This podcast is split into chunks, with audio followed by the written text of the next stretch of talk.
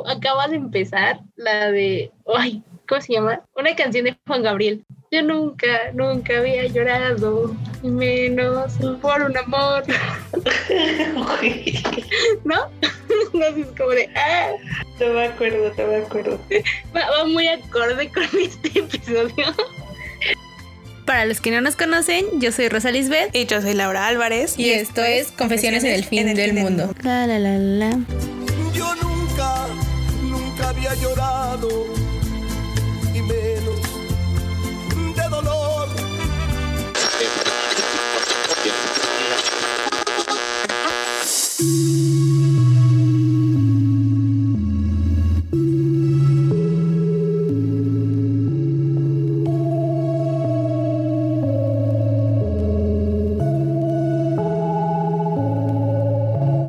Hola sobrevivientes, ¿cómo están? Hola Rose, ¿qué tal? ¿Cómo estás? Hola Lau, ¿cómo estás? Muy bien, todo tranquilo.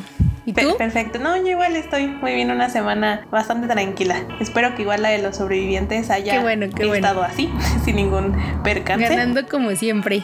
Exacto, exacto. Para el episodio del podcast de hoy tenemos un tema que yo creo que da mucho de qué hablar y mucho que pensar y reflexionar. Antes que abordemos el tema como tal, quisiera decirles cómo es que pensamos que sería buena idea, ¿no? Hacer el podcast sobre este tema. Cómo llegó esta idea a nuestra cabeza y es porque hace unos meses yo estaba navegando por YouTube porque yo me la vivo en YouTube. As always. Ajá, exactamente. Y me encontré con un canal de una chica argentina que se llama Natalia lo arruina todo. Espero que la conozcan y si no, pues que se animen a ver sus videos después de esto porque la verdad están muy buenos. Y ese, en el video en específico que yo vi trataba sobre las películas románticas y cómo es que estas de alguna u otra forma han establecido ciertos clichés que nosotros consideramos o los tomamos como ejemplo de cómo deberían de ser las relaciones entre pareja. Tal vez ella no, o sea, tal vez ella no lo dice así tan pero es lo que te da a entender, ¿no? Y la verdad a mí me dejó pensando bastante y pues obviamente se los pasé a Rosa y le dije como de, oye Rose, ¿qué opinas de esto, no? Porque es algo que hemos hablado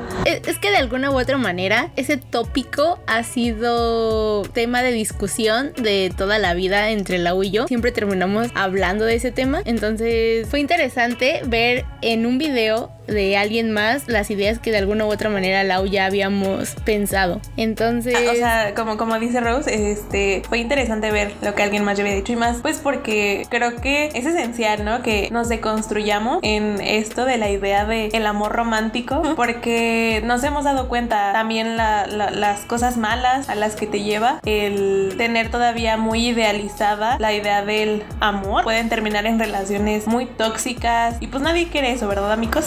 Es, es interesante ver estos videos porque además, de cierta manera, a pesar de que Lau y yo lo hemos hablado, no hacemos nada para cambiar la idea del amor romántico y después de ver estos videos y el proceso de deconstrucción en el que nos encontramos, sí creemos necesario criticar esos productos culturales con los que crecimos y con los que de alguna u otra manera nos hicieron idealizar la idea de una pareja o la idea de una relación o cómo debería ser. Y algo que me llamó bastante la atención dentro del video de Natalia la todo es que ella sí menciona varios clichés que podemos encontrar en las películas. Por ejemplo, de los que más me llamaron la atención fue ese que decía de que los que se pelean se aman que básicamente es la trama de varias películas o incluso de varias series en donde el personaje principal, la protagonista y el, bueno, el coprotagonista al principio se odian y conforme va pasando la historia terminan enamorados de alguna u otra manera, quién sabe cómo, porque a veces las, bueno, las personalidades no se conjuntan, pero pues en fin, ¿no? Terminan emparejándose y es algo muy chistoso de, de ver, o sea, que Natalia lo dijera, porque antes yo sí tenía esa idea absurda de que la persona de la cual yo tenía que enamorarme tenía que llevarme la contra todo el tiempo, o sea, porque estúpida, ¿no? No, o sea, no, no creo que haya sido por eso, o sea, por estúpida, sino porque, pues de alguna u otra forma tú lo veías y, y la forma también en cómo es que te lo dan o está filmada la película, te lo hace ver como algo súper bonito, ¿no? Ajá, es que a eso quiero llegar, que justo al verlo en las películas o al verlo repetido en tantos lugares, se, se volvió algo que era muy natural para mí, o sea, sí creía que era algo que pasaba de, de empezar a ser alguien que no te llevabas con la otra persona a terminar pues juntos y a pesar de esas peleas poder encontrar tal vez un punto medio de encuentro entre la persona y de, pensamiento y de todo. Entonces eso sí recuerdo que por lo menos antes estaba muy interiorizado en mí de que tenía que pelearme todo el tiempo con la otra persona y recuerdo que en la prepa siempre le decía a Lau que la, la persona con la que voy a salir tiene que llevarme la contra, si no, no, no voy a poder, poder salir con ella. Qué aburrido, o sea, no. Sí, sí, o sea, yo, yo siempre pensaba como de, ay, qué aburrido, o sea, que piensen lo mismo que yo o que le guste lo mismo que a mí. Y entonces verlo en el video me causó gracia, pero al mismo tiempo también fue pensar, ¿por qué me gusta eso? O sea, ¿qué necesidad? O al igual de, de la idea esta de hacer que se enamoren de mí, o de, obviamente, la protagonista, ¿no? O sea, ya sea por una apuesta o ya sea por, Uy. pues nada más para probar que puedes hacerlo, por, no sé, por diferentes cuestiones, pero qué curioso que después de que hizo que se enamorara de ti, porque cuando era juego, al final sí terminabas enamorándote de la otra persona, ¿no? Según las películas. Y la verdad yo sí era alguien que criticaba, por ejemplo, mucho la de cómo perder a un hombre en 10 días, que es una película que demuestra mucho este punto, porque a mí sí se me hacía muy absurdo que las dos se enamoraran y, de, y a pesar de que se enteraran de lo que habían hecho, terminaran juntos. No, no voy a negar que disfruto sí. mucho la película, me gusta bastante, pero sí se me hacía un poco tonto. Hay una escena en donde está la chica va y arruina una cena, reunión con los amigos del otro vato y me daba un buen de risa que a pesar de eso y que según ya lo había terminado regresaba, ¿no? Obviamente tenía una motivación detrás que no era per se estar con ella, entonces no sé, es interesante que también ese estereotipo siga aún en las películas o series de ahora. Sí, aún lo podemos ver, por ejemplo en todos los chicos de los que me enamoré, si mal no recuerdo, también tiene este cliché, ¿no? Uh -huh. Ay, me acuerdo mucho, ay, perdón, me acuerdo mucho que Ajá. hace como tres años fui a la feria del libro de. No, la feria, la FILIC, la Feria Infantil y Juvenil, que antes estaba en el parque. Bueno, se ponía en el Parque Bicentenario. Y fui a una firma de libros de una chica que escribió, valga la redundancia, un libro, una historia que se llamaba Enamorado de la apuesta. Y me acuerdo que me vendieron el libro diciéndome que la historia estaba muy bien hecha y que en realidad no tenía, o sea, tenía el cliché porque obviamente es de el vato que enamora a la chica como ordinaria, pero que al final acababa diferente, ¿no? La verdad, o sea, si soy yo muy honesta, no terminé el libro porque son todos los clichés que pueden haber en la vida romántica, en las historias. Es muy curioso que incluso hace tres años siga, seguían repitiendo estos patrones. O sea, creo que eso no ha cambiado, creo que aún puedes encontrar ese tipo de clichés en un montón de lugares, o sea, en, en series, los películas, adolescentes sobre todo. Ajá, exactamente. Ajá. Y creo que no está mal como tal el cliché, creo que es la forma en cómo lo ejecutan. Es que sí, lo que me molesta es eso, porque pues como morra outsider hasta cierto punto que no era notada en la escuela, sí tenía también ese pensamiento de, ay, es que el chico guapo se va a enamorar de mí en algún momento, ¿no? Entonces, la forma en la que te ejecutan esa, esa historia y que al final te la terminan rompiendo el corazón y después la chica decide perdonarlo, mmm, no sé, ya ahorita en este momento de mi vida no lo creo tan aceptable, pero entiendo también que pues como que todo el salseo siempre es atractivo para todas las personas, o sea, por algo Wattpad y todas las fanfictions son un boom. Uy, son un caldo de, Exacto. de clichés y donde encuentras historias de este tipo y que pues también mucha morrita, ¿no? Adolescente las consume. Y bueno, no tan adolescentes, también hay gente ya grande que, que sigue consumiendo fanfiction, igual está bien. sí, pero en mi defensa sí de decir que ya he cambiado un poco mis gustos en el fanfiction y me ha dado gusto ver que al menos en la comunidad a la que yo pertenezco, de fandom, por así decirlo, pues también ha cambiado su, su forma de escribir y ya no representa tanto este tipo de clichés, o sea, sino al contrario, creo que o sea, de clichés mal ejecutados. Porque sí, aún sigo viendo clichés de, no sé, los que se odian, esto, los que están peleando todo el tiempo, pero pues que al final, no sé, pasan cosas entre ellos, crecen juntos, tienen experiencias, ¿no? Que los hacen acercarse, este, y terminan teniendo una relación pues, pues sana. Porque sí, yo sí he visto que también está este proceso de construcción hasta cierto punto en algunos fandoms en cuanto a las historias de fanfiction que crean, pero pues también es obvio que no, no todos, ¿no? O sea, aún sigue habiendo fanfiction y, e historias eh, originales que tienen estos clichés mal ejecutados y que tal vez deberíamos de empezar a cambiar, ¿no? O sea, por algo está ahí After, que salió de un fanfiction, este, también Fifty Shades of Grey. Sí, tienes toda la razón y quizá pensándolo, es verdad que estos clichés van a seguir existiendo en películas, en series, en libros, porque funcionan, o sea, de alguna u otra manera funcionan y van a seguir teniendo la atención de, de quien los consume, pero el problema es cómo están ejecutados, o sea, cómo lo tratan durante toda la trama y de alguna u otra manera ahora sí ya me molesta más que este interés amoroso de la otra persona sea un fuckboy hasta cierto punto o fucker como quieran decirlo, pero lo uno mucho con el episodio pasado de no hay que jugar con los sentimientos de las demás personas y pues sí está muy feo, eh. por ejemplo los triángulos amorosos que se generan, que también es un súper cliché que antes también me gustaba y ahorita ya no estoy tan de acuerdo, pero pues sí, justo, eh, es algo que se va a seguir manteniendo probablemente, pero sí hay que empezar a cuestionarnos que también están ejecutados. Porque, por ejemplo, hay otros clichés también que están normalizando la violencia o que están normalizando ciertos patrones machistas y misóginos que pues al final terminan extrapolándose hacia la vida real y ahí ya es cuando hay un verdadero problema. Porque, por ejemplo, en el video también mencionaban este de el chico es psicópata, pero no lo va a arruinar. Y lo que podría ser tal vez un acto de estoqueo, lo, lo terminan convirtiendo en un cliché romántico ¿no? O sea, de eso de que te vaya a perseguir por todo el mundo o que, que también se vuelva controlador o, por ejemplo, a mí ese punto me recordó mucho a un fanfiction que yo leía como por 2015, 2014, que se llamaba Danger. y, y, justo... Uh, sí me contaste. y justo replica todos estos problemas misóginos, eh, machistas y toda esta heteronormatividad que incluso estaba un poco combinada con todo lo que tiene que ver con el narcotráfico que igual es yo creo que está muy mal normalizarlo pero pues... Y romantizarlo, porque también lo romantizan. justo. Y lo idealizan. Y, eso está como súper mal.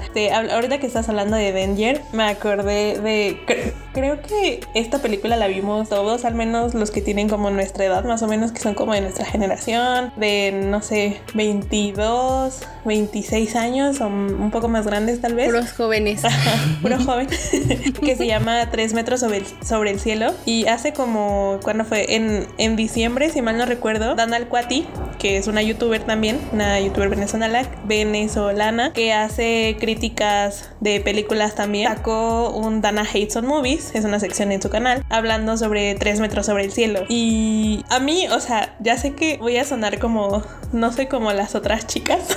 a mí nunca me gustó esa película. Tú has sonado como única y diferente desde el principio de este podcast. No sé qué te hace. Ya sé, perdón, perdona, Mixes. Este, pero bueno, el punto es que nunca me gustó esa película realmente, o sea, no entendía que le veían al protagonista, que era H, bueno, así, se llamaba, ¿no? Y, en general la historia y demás, nunca me gustó, porque además yo, yo ahí sí, yo sí sentía que el chico trataba súper mal a la, a la morra y había muchas cosas por ahí que a mí en lo personal me molestaban mucho y no soportaba, pero esa película yo la vi en la secundaria. O sea, un día no tuvimos clase, no sé qué. Y entonces fue como de, bueno, ¿qué quieren ver? O sea, para, para mantenerlos entretenidos, ¿no?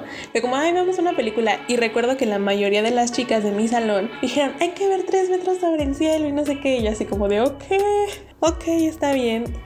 creo que me dormí, o sea, se los juro, porque no me llamó la atención. O me fui a... No es cierto, me fui, me fui a chismear con otra amiga por ahí atrás. Y con otros dos amigos. Pero, o sea, a lo que voy es que la mayoría de las morras de mi salón neta idealizaban tener una relación así, encontrarte con este chico, el vato de la moto, malo, que, pues, era prácticamente un delincuente, ajá, pero que por ti iba a cambiar, que, que por ti él iba a ser diferente y tú lo ibas a cambiar y demás, no ibas a ser el centro de rehabilitación del sujeto. Es que también estaba bien normalizado eso, ¿no? La idea de que una vez que el chico malo o el chico rudo con problemas ahí psicológicos llegaba a tu vida, por magia o cuestiones de la vida, hoy tú, el centro de rehabilitación, terminabas cambiándolo por completo, ¿no? Era otra persona diferente. Y teníamos súper romantizado esa idea y qué horror, ¿no? Ahorita ya en retrospectiva, qué horror pensar que lo, lo mejor que puedes hacer por la otra persona es cambiar y arreglar todos esos issues mentales que tiene. Sí, exactamente. Y bueno, o sea, yo no sé si ese estereotipo se quedó como muy marcado en mis compañeras de secundaria, no tengo idea, pero eh, en el video de Dana, ella muestra, o más bien en su Instagram, si mal no recuerdo, como que preguntó, ¿no? Sobre esa película y sobre qué tanto había influenciado en la vida de, pues al menos de, alguna parte de sus, sus suscriptores, ¿no? Y ella comentaba que le habían llegado un montón de historias de morras que decían que cuando habían sido adolescentes, ahorita pues ya más o menos son como de nuestra edad o más grandes, y ellos sí habían tenido una pareja como la del como la de la película, ¿no? Como H y que terminaron con muchos traumas este por lo mismo, ¿no? Porque terminaron una relación súper tóxica en donde el sujeto hasta las maltrataba, era muy celoso y, y demás. Entonces, a mí la verdad eso como que sí me choqueó mucho porque dije, wow, o sea, sí entiendo que las, ¿cómo se llama? las películas, las series, los libros también te puedan influenciar puedan ayudarte a moldear ciertos, pues eso, ideales o comportamientos, pero tener tantos testimonios de personas que prácticamente esa película les arruinó su vida o parte de su vida porque tú, porque por ello experimentaron ese tipo de relaciones tan violentas, tóxicas, si te quedas como de wow, o sea, hay que detenernos más como a, a criticar, ¿no? ¿Qué es lo que estamos viendo? Porque no creo que esté mal que se hagan este tipo de películas, es decir, que aborden estas cuestiones de relaciones tóxicas y demás, pero creo yo que sí está como en nuestra responsabilidad como consumidores el criticarlo y el también estar al pendiente de quiénes tienen acceso a esto, ¿no? Porque pues ya nos dimos cuenta que aquí que morritas de 12, 13 años lo vieron y que por eso eventualmente buscaban relaciones similares a las que aparecen en la película, pues entonces ahí sí es como, bueno, ok, esto entonces no lo pueden ver personas menores de 18 años, pon tú, ¿no? Porque son temas muy fuertes y que a lo mejor a esa edad no tienes como el criterio, ¿no? Para discernir entre si está bien o está mal lo que está pasando ahí. Pues, ajá, pues es que a esa edad, la adolescencia, ¿no? Estamos en el momento clave de la vida en donde tenemos todos los sentimientos a flor de piel, en donde sentimos mucho y alguna u otra manera terminamos siendo impulsivos en ese sentido de romántico. Y al momento de estar expuestos a este tipo de películas quizás si te haces una idea errónea de lo que es el amor o lo que es tener una pareja. Entonces yo tampoco creo que esté mal pero si está mal ejecutado si termina creando ideas erróneas que después cuestan muchísimo trabajo de construir. Bueno ya que estamos hablando de esto quizá tú Lau podrías empezarnos a contar cuál fue la película que te marcó en ese sentido y que te empezó o que te hizo idealizar, mejor dicho, la idea del amor o de una relación? Eh, sí, eh, tengo una película en específico porque pues creo que como lo he dicho en otros episodios, yo no soy tanto de leer romance o de ver romance, no es lo mío. Eso soy yo. Pero pues eso no, o sea, no significa que no haya visto y que yo tampoco me haya visto influenciada mm, por estas idealizaciones, ¿no? Que, que nos muestran en las películas. Y mi película, o sea, si, yo tengo que decir cuál fue la que te marcó y la que te hizo idealizar o, o romantizar mucho esta idea del amor, es Diario de una Pasión o The Notebook. Esa película creo que yo la vi cuando tenía como nueve años porque creo que una vez la pasaron en televisión abierta, en el 7 creo que la pasaban. Y entonces era un sábado, estaba lloviendo, no podía salir a jugar, entonces dije como bueno, esta vez me voy a poner a ver algo en la tele y pues estaba esa y dije bueno, ok, me la, o sea, me quedé viendo la película y yo dije, wow, o sea, me hizo, mm, ¿cómo explicarles? O sea, esa película me hizo idealizar la idea de que en las relaciones o, las relaciones tienen que ser como súper apasionadas, súper eh, intensas y que vas a sufrirle mucho en una relación porque si ustedes se acuerdan, porque imagino que la mayoría ha visto esa película y si no, pues mejor les cuento un poco de lo que va. Son dos chicos que es más o menos se sitúa como en los 40, 50, ¿no? Más o menos. Este, sí, en los 40, porque él se va a la guerra, si mal no recuerdo. No, él no se va a la guerra. No, ¿quién? espera, es como un spoiler un poco más adelantado. Quien se va a la guerra es el nuevo novio de Ali. Bueno, pero así es por esa época. Ya. Continúa. Ah, bueno, ok. Es en esa época el punto. Y este, ellos se conocen. Él se enamora de ella como a primera vista. Pelean un montón porque a ella no le gusta. Y después de eso termina enamorándose de él para el final del verano porque es un amor de verano. Así es como inicia. Y el punto o el problema, uno de los, de los problemas es que ella es de, de dinero y él es pobre. Entonces la mamá de la chica está súper en contra de que ella mantenga una relación con sí, él. pues básicamente es esa historia de la niña rica y el chico pobre que se enamoran y que tienen una familia que no los deja tener esa relación y que entonces tienen que vivir el amor. Ajá, tienen que vivir todo su romance de una manera muy apasionada porque no tienen Y mucho tiempo y todo eso. Bueno, al principio y ya conforme va pasando la serie, bueno, la serie, la película, perdón, te das cuenta que hay varias cosas que te pueden parecer muy bonitas. O sea, yo recuerdo mucho la primera cita que tienen, que, o sea, para empezar, él la obliga a tener una primera cita, porque ella ni siquiera lo topaba, ¿no? O sea, por ser la niña Es rica, la ni siquiera. cosa, o sea, la cosa y la chantajea emocionalmente, la manipula emocionalmente cuando le dice que tiene que salir con él o si no, él se avienta de la rueda de la fortuna. Eso es al muy principio de la película. Ella estaba en una cita con otro chico y con una de sus Y amigas. justo, ajá, va a interrumpir su cita. Y entonces, dejando un poco de lado, creo que una de mis escenas favoritas siempre va a ser cuando tienen su primera cita. Y tal vez sí es algo bonito o algo que a mí me gusta de, la película. Ya sé que estamos criticándola, pero quiero hacer este paréntesis. Es cuando van caminando por la calle, porque como están en un pueblito, en realidad no hay mucha gente, no hay muchos carros. Entonces están ellos solos caminando por la calle. Y justo ella le cuenta sobre toda su vida que ya está planeada y todo lo que tiene que hacer y todo su horario, porque pues ella vive su vida con un montón de cosas de, de que hacer, o sea, tiene su rutina ya hecha. Y, y él es más como de, ah, pues voy a improvisar. Entonces, justo él es esta persona que llega a criticar y cuestionar ese tipo de, de vida o ese tipo de forma, pues sí, justo de cómo se desenvuelve. Y la escena que me gusta es cuando de repente le dice, ven, vamos a hacer algo atrevido, vamos a hacer algo más loco y, y se acuestan en, el, en la calle, en la acera, justo entre donde está el paso pe- peatonal para ver el semáforo. Y entonces simplemente se ponen ahí a ver las estrellas y a ver cómo cambian los semáforos. Y no sé, se me hace una escena muy, muy bonita. Sí, es que tiene escenas muy bonitas. O sea, creo que a mí la que más me gusta es cuando después de muchos años eh, ella regresa a verlo y él le compra su casa. Porque había una casa que a ella le gustaba mucho y ella le dijo, yo quiero este, vivir en esa casa. Entonces él se, le, o sea, se quedó con eso, pero pues por cosas de la vida se separan. Él compra la casa y la empieza a restaurar. Ella se da cuenta de eso y lo va a ver muchos años después.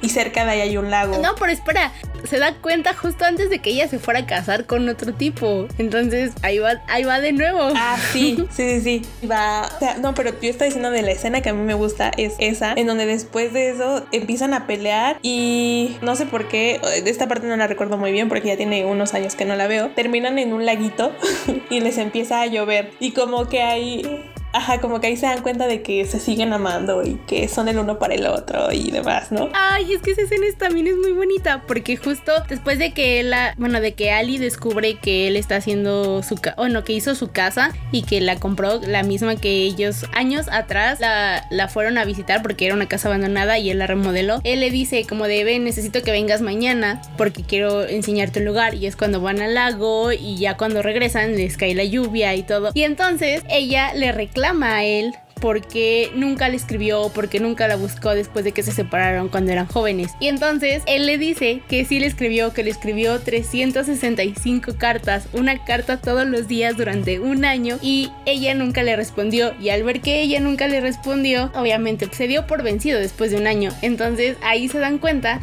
que en realidad los dos se seguían amando y los dos siempre se quisieron, pero por cuestiones que ya después se sabe en la película de por qué no recibieron las cartas, fue que pues se alejaron, lo cual también se me hace una escena muy bonita porque sí, es todo lo cursi que mi alma Oye, quiere. Se supone que estamos criticando la película. Sí, lo siento. No, no es tan sano ir a buscar a Alex después de muchos años. Esa es la, la reflexión, pero es una escena Sí, muy es bonita. una escena muy bonita y esa creo que es como cuando dije como de, oh, wow, porque ahí es donde viste como, bueno, donde yo vi al menos como toda esa intensidad y esa pasión y también esa parte como trágica, ¿no? Que rodea su historia y yo dije como de, wow, quiero una relación así de bonita, ¿no? Que, oh, sorpresa, no es tan bonita porque pues la- realmente la historia para mí está, o, o dan muchas señas, ¿no? Señales de que eh, son posesivos sobre el otro. Sí, o sea, incluso ellos se lo dicen. Ella siempre pelea y él siempre también le va a responder y siempre nunca van a estar de acuerdo en nada y todo. O sea, no hay como no hay Exacto. comunicación entre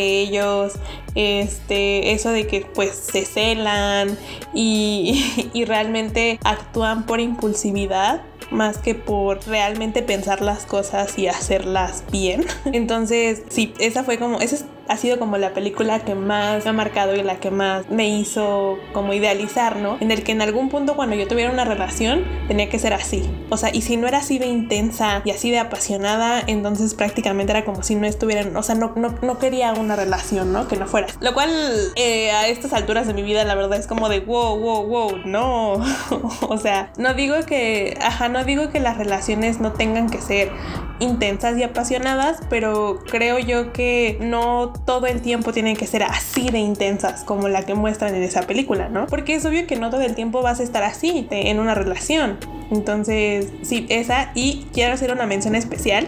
No es película, es anime, es, es uno que se llama Nana. es hermoso ese anime en lo particular, pero ese me hizo darme cuenta de que no necesitas una relación así. O sea, hagan de cuenta que yo vi la película de Diario de una Pasión cuando tenía como 9 años y después yo vi Nana cuando tenía como 13, 14 años y la neta sí me cambió la vida a cierto punto, aunque después mi profesor de literatura de lengua española me pasó a arruinar un poquito. Ahorita les contamos esa anécdota porque Rosa y yo estamos igual porque tuvimos el mismo Pero el punto es que eh, Nana trata la historia de dos chicas que se llaman igual. Eh, Una de ellas tiene una banda y es a ella a la que me voy a referir. Es mi personaje favorito también, un excelente personaje femenino. Y ella tiene una relación bueno, ella tiene una historia de amor en la serie, en el anime. Y este es, es una relación, pues igual, así como muy intensa y trágica a la vez, porque ella conoce a este chico que se llama Ren. Salen cuando ella todavía es. Cuando ella todavía tiene como 15, 16 años. Él es un poco más grande que ella. Ah, cuidado ahí también.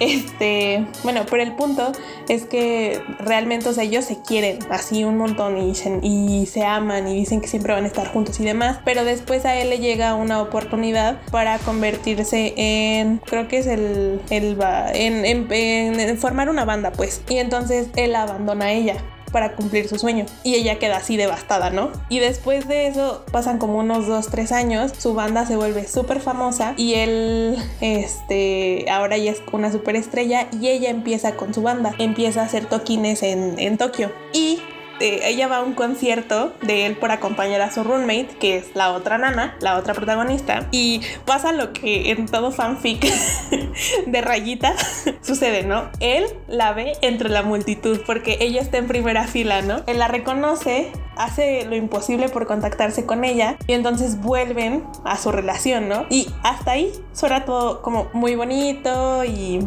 y demás, ¿no? Pero llega un punto en donde Ren como que está deteniendo a Nana de cumplir sus sueños. Y también él no está bien emocionalmente. No es- está pasando por un problema muy grave de, de adicciones. Entonces ella se da cuenta o sea y es por eso que yo amo a ese personaje. Ella se da cuenta de que no necesita eso en su vida porque ella primero quiere ser o sea ella vive por su música no por esta persona. Y por mucho que a lo mejor lo haya querido y lo haya amado no va a tirar su vida por estar con él y por ayudarle a él a rehabilitarse y esperar hasta que él esté bien. Y yo así como de wow, wow, wow. O sea, eso a mí me cambió la vida para bien, creo.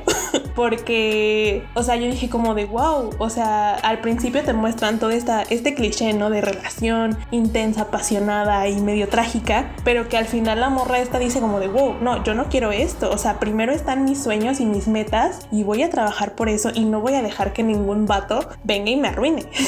Creo yo que eso, o sea, porque esa serie de verdad me marcó igual mucho justo por esta parte. Y yo dije como de wow, o sea, no, primero estoy yo y después yo y después el otro, el vato, ¿no? Y, y creo yo que eso como que me hizo balancear un poco la situación, aunque ya después, que ya después como les decía en la, en la prepa, como que eso se perdió.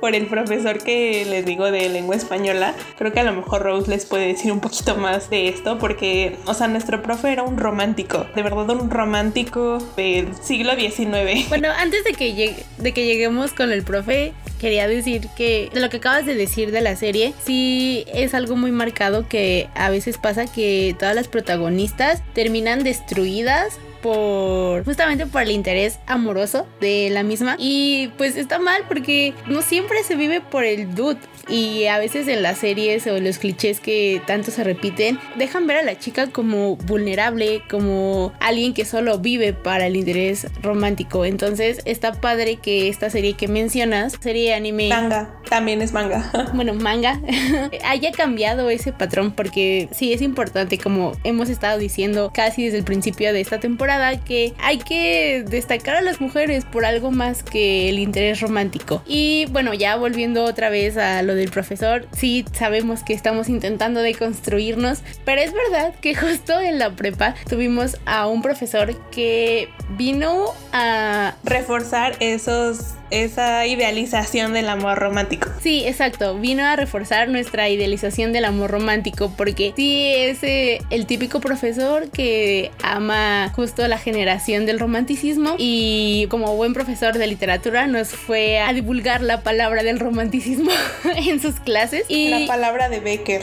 Exacto, sobre todo la de Becker. Y no creo que esté mal, está padre que nos guste la literatura a ese punto y que puedas transmitirla con tanta pasión de lo mucho que te gusta, pero pues sí también hay que ponernos a cuestionar todo eso. Y lo que pasaba con nuestro profesor era justo que de la forma tan bonita que hablaba, eh, de los autores, de las historias, de toda esa generación, sí llegó a hacer que nosotras nos enamoráramos de la idea del romanticismo. Y así justo como Anne Dani, que era muy expresiva, o alguien que sufre mucho, siente mucho, que son muy intensos con todos sus sentimientos, de, sin importar que fuera algo amoroso, o sea, sentimientos de cualquier índole, de que si estás triste vas a estar triste y te vas a tirar a la depresión, o si estás feliz igual, eh, o si estás enojado. Entonces, esa idea del romanticismo o esa idea de los románticos fue algo que tanto... De darlo todo por amor. Creo, que el punto es de darlo todo por amor, porque yo no creo que esté mal el expresar tus sentimientos como, por ejemplo, el, ahorita que le estaba diciendo Rose con Anne, de cómo lo hace Anne en la serie y que ella si quiere llorar llora y si quiere reír ríe y demás. O sea, yo no creo que esté mal y al contrario, creo que todos deberíamos de ser libres de expresar así nuestros sentimientos, ¿no? Pero aquí eh, el problema con, con este profesor, creo yo, o sea, de la forma en cómo es que a nosotros nos contaba y nos decía y describía el amor era de ese amor de tienes que darlo todo y si tienes que morir, ajá, y si tienes que morir de amor, pues muere de amor y demás. Y ahí es como, o sea, ahora, que lo pensamos y que vemos atrás esas clases y, todo eso que veíamos en su materia que era muy bonita, pues si te quedas como de, ay no, o sea, espérese don, no es necesario, o sea, dar tanto o, al grado de perderte a ti mismo, porque eso era algo que recuerdo que, o sea, que a mí se me quedó de que él siempre decía, es que cuál es el chiste de amar si no te pierdes a ti en el proceso, ¿no? Y ahí yo no creo que esté como tan chido ahora, ¿no? Claro, porque en esa época hubieran visto a la Lau de 16 años. que no hicimos. Pero bueno, esa será historia para otro podcast. Un story time de esa época, de nuestra época romántica en la prepa. no creo. Aún no estamos preparadas para decir todo eso en internet. Eh, sí, aún no estoy preparada para quemarme tanto frente a ustedes sobrevivientes. Pero bueno, yo ya hablé de la película y serie que me, o sea, que, que me dejó una fuerte impresión respecto a la idealización del el amor de pareja. Pero ¿qué hay de ti, Rosa? ¿Tienes alguna película, serie, libro también se vale que te haya impactado así? Yo tengo muchas. Va a ser muy complicado que yo hable de este tema sin decir cuánto me gustan esas películas, porque sí, desde hace rato lo dije, estoy consciente que estamos criticando este tipo de estereotipos, pero sí, sí es complicado hablar de esto porque me gusta mucho y estoy consciente que no es lo más correcto, pero por eso te digo, puedo decir que me gustan muchas películas románticas. Yo sí, todo lo que tenga que ver con cursilerías y amor y todo eso en películas, estoy dentro.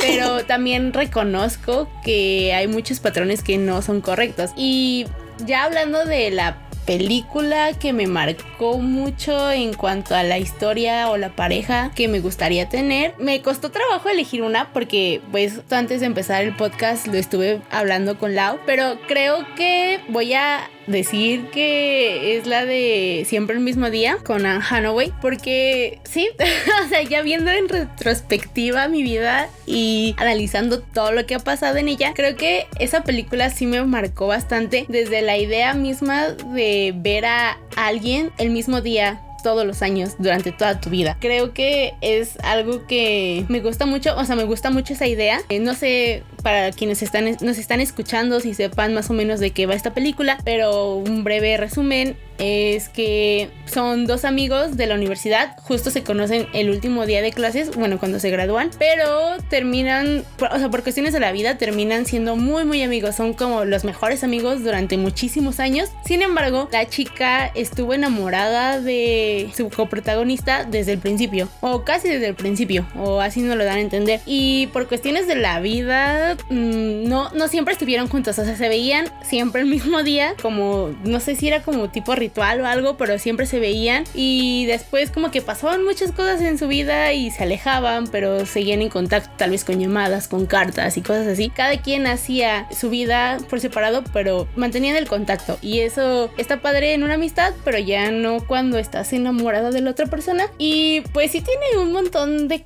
cosas tóxicas desde el momento en el que hablas de que la chica está enamorada de su amigo y su amigo lo sabe y a veces se aprovechaba de eso y luego se hacía el desentendido de ah no es que yo yo soy tu amigo y no quiero nada aún solo si tú quieres pasarla bien un rato pues aquí estoy o sea era el típico fuckboy de la vida y pues la chica enamorada no obviamente se daba a respetar siempre se a respetar pero qué feo Pero creo que está mal el uso de, darse, o sea, el, uso del término de darse a respetar, porque, I mean, te tienen que respetar, sí Ajá, o sí. o sea, bueno, más bien, la chica siempre mantenía la línea. O sea, el vato como que quería cruzar siempre con ella, siempre quería tener algo más y la chica siempre estuvo en la, en la línea de no, o sea, si tú no quieres una relación conmigo, yo no voy a querer algo más contigo. Y bueno, eso era a lo que me refería cuando decía darse a respetar, pero justo lo que no me gusta de esta película es que él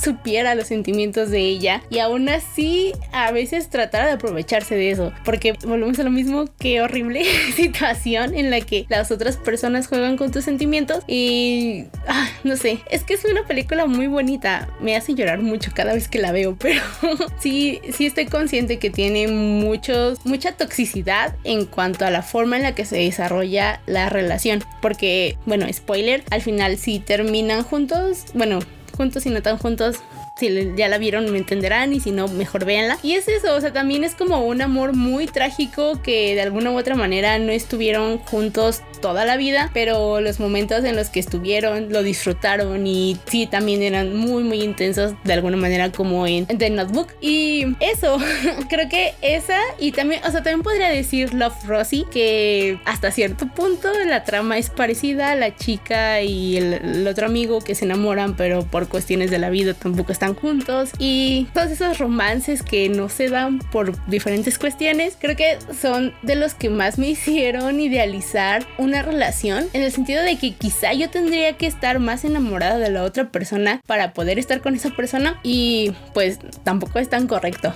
Y bueno, tal vez hablando de otro cliché, que ese sí creo que estuvo ya no en tanto en películas, pero sí mucho en las series que veía en mi adolescencia, es la de el chico que es un psicópata. O sea, ¿qué vamos a decir de Damon Salvatore?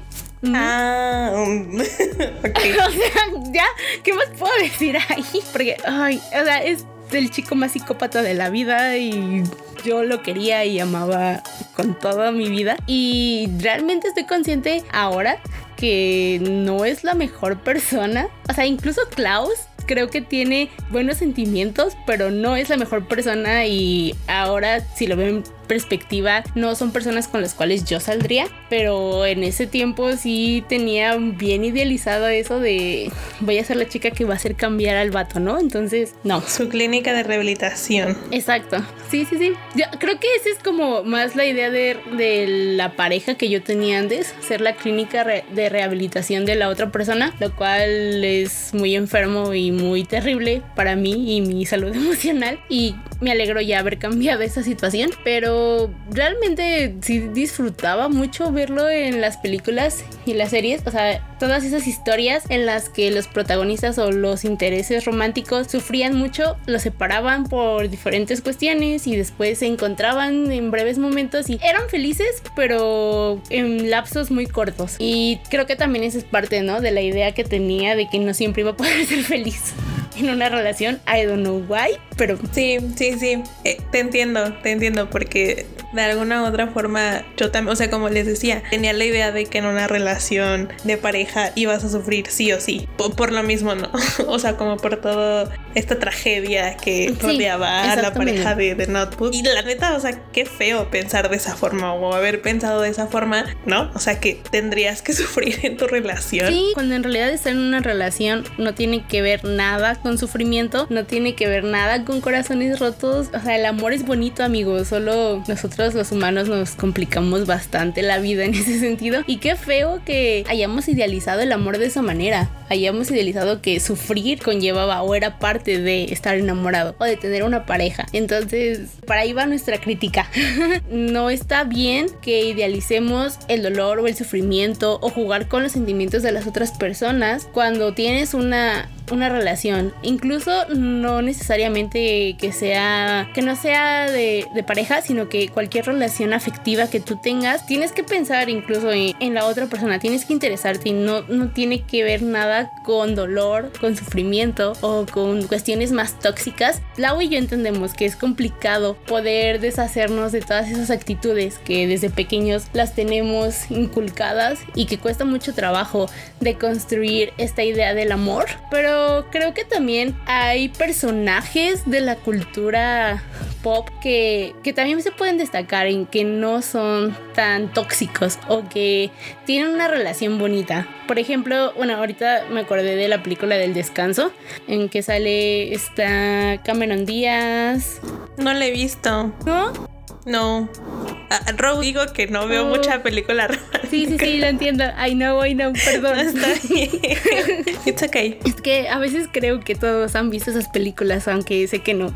Eh, es otra cosa que tengo que cambiar de mí. Pero es que justo en esa película tratan de cambiar esta idea de, del amor tóxico, porque las dos protagonistas, que son Kate Winslet y Cameron Díaz, tienen, eh, bueno, la película empieza con eso, que tienen unas relaciones tóxicas y muy, pues muy desgastadas hasta cierto punto y pues en toda la película ellas encuentran otras relaciones que de alguna u otra manera son más sanas y se pueden desenvolver de mejor manera y no tiene que ver nada con dolor o nada con mentirse o con celarse o con, con esas actitudes que terminan siendo malas y que terminan afectando mentalmente a la otra persona, que fue lo que sucedió con sus parejas del principio de la película. Entonces creo que sí se pueden hacer películas así, sí se pueden hacer historias en donde haya personajes que no sean tan tóxicos, o sea, igual por ejemplo, en Friends, me acuerdo de Chandler y Mónica, que también son de mis parejas favoritas de la vida, que no son tan tóxicos como Rachel y Ross, son la pareja más tóxica del mundo. Y ahí justo se puede ver ese contraste entre una pareja y otra, y también que es súper infravalorado. No sé, como que también siento que en las películas y en las series en general tendemos a hacerle más caso a todas esas parejas que tienen problemas todo el tiempo que las parejas estables. No sé, como que las parejas estables las dejamos así como de, ah, no importa, cuando en realidad nos están enseñando de alguna manera que el amor no tiene que ser tan desastroso. Pues sí, o sea, porque entiendo, ¿no? El punto de que aquellas parejas conflictivas, pues es donde está el salseo, ¿no? Y es lo que no sé, te pica la curiosidad de ver cómo lo van a resolver. Porque pues tienes la idea de que uno, el amor todo lo puede, y que el amor es lo más importante y vas a requerir como entregarte completamente a él para pues para sentirte bien y completo en tu vida y también porque, o sea, te hacen ver como que estas parejas están predestinadas para estar juntas, o sea que como es su amor verdadero y el destino lo quiso así, pues tienes que aguantarle todo a la otra persona. E, eso, es como lo que antes y a lo mejor aún ahora en ciertas series y películas te lo dan a entender, pero pues también creo que poco a poco se ha empezado a, a cambiar eso y la verdad me alegra bastante. o sea, ver que hay otras representaciones de parejas en, en los productos culturales que consumimos. Sí, creo que ha empezado a ver el cambio y eso también es porque pues nosotros como consumidores hemos cambiado, ¿no? Y creo que sí se ha visto reflejado en que ya no aceptamos también como cualquier cosa que nos presenten. Entonces, pues sí, creo que hemos empezado a hacer un cambio en, pero pues obviamente no es suficiente y necesitamos a lo mejor como seguir presionando más a las productoras para que nos den contenido con a lo mejor a mejores parejas. O sea, creo, creo que creo que sí se puede a mixes. Podemos, aún se puede cambiar y también pues a las generaciones que vienen detrás de nosotros pues que tengan mejores referentes de parejas. Exacto. Creo que eso es lo importante. Porque sí, o sea, qué necesidad de replicar todos los errores de nuestras generaciones. sí, o sea, creo que es una conclusión que ya hemos empezado a esbozar o que empezamos a esbozar desde los episodios pasados que mientras nosotros no exijamos mejores contenidos culturales, no nos la van a dar. Entonces, sí es importante empezar a criticar todas esas películas que nos gustan mucho, pero que no son del todo saludables para nuestra vida al momento de idealizar una pareja y solo queda que nosotros como consumidores empecemos a ver eso y está bien disfrutarlas porque creo que no tiene nada de malo que sigamos disfrutando de estas películas, solo no hay que replicar lo que vemos en estas películas que tal vez ahí va a ser lo difícil. Es válido, pero también es nuestro deber como consumidor, o sea, como consumidores responsables el criticarlo y el también ver que sí y que no de ahí. Entonces, creo que podríamos concluir con eso, o sea que lo, que ya dijiste, ¿no? Ser responsables con lo que consumimos, ajá, y no replicarlo, no idealizarlo. No, no, ah, exactamente. Y como persona amante de todas estas comedias románticas en todos los productos culturales que consumo, realmente sí les digo, disfrútenlos, aprecienlos, diviértanse y ríanse viéndolas, pero no solo se queden ahí, vayan más allá de lo que están consumiendo y aunque sea su película favorita, también analicen todos esos puntos que puedan tener que sean tóxicos para que no lo sigan replicando en su vida. Exactamente. Bueno, creo que ya podemos decir que hemos acabado por el episodio de esta semana. Hasta aquí nuestro disclaimer con las películas y la idealización romántica.